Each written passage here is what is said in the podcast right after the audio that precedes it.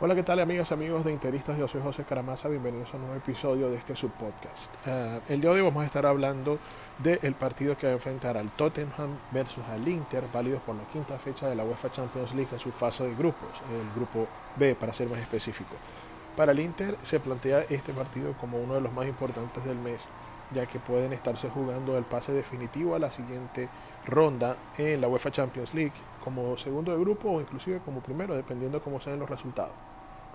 Una situación que antes se antojaba muy muy difícil, puesto que el Inter enfrentaba a grandes equipos eh, por solamente dos cupos. Entre esos está el PSV Eindhoven de Holanda, el mismo Tottenham de Inglaterra, el Fútbol Club Barcelona de España. Y creo que era una de las uh, era, una, era uno de los grupos más, más difíciles. Creo que mucha gente lo catalogó incluso como el grupo de la muerte. Y hoy Inter, a falta de una eh, nueva jornada más la de hoy, podría clasificarse a los octavos de final. Quiere decir que el Inter tiene un muy buen equipo para seguir adelante en la competencia, sobre todo si a eso le sumamos que en el mercado de enero pudieran llegar nuevos refuerzos. Ya se conoce el 11 titular del Inter para el partido, eh, no hay sorpresas, va a estar Handanovic en la puerta, por la derecha Danilo D'Ambrosio, la pareja de centrales va a ser Milan Skriniar y De por la izquierda va a estar Cuado a Samoa. El, el, doble pivote de Inter va a ser Brozovic por derecha, por izquierda va a estarlo acompañando Matías Vecino.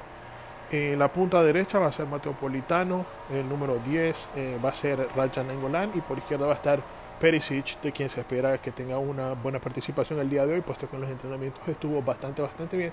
Y el ariete, el 9, el capitán Mauro Icardi como único delantero.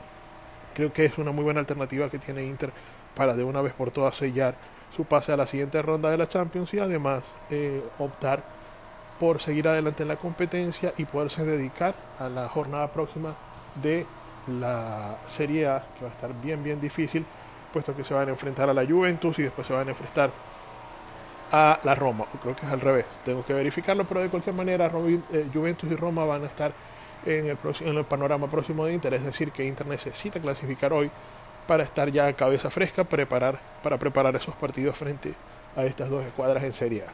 Yo me despido, esperemos que este partido marche bien, así que fuerza Inter y será hasta una próxima oportunidad.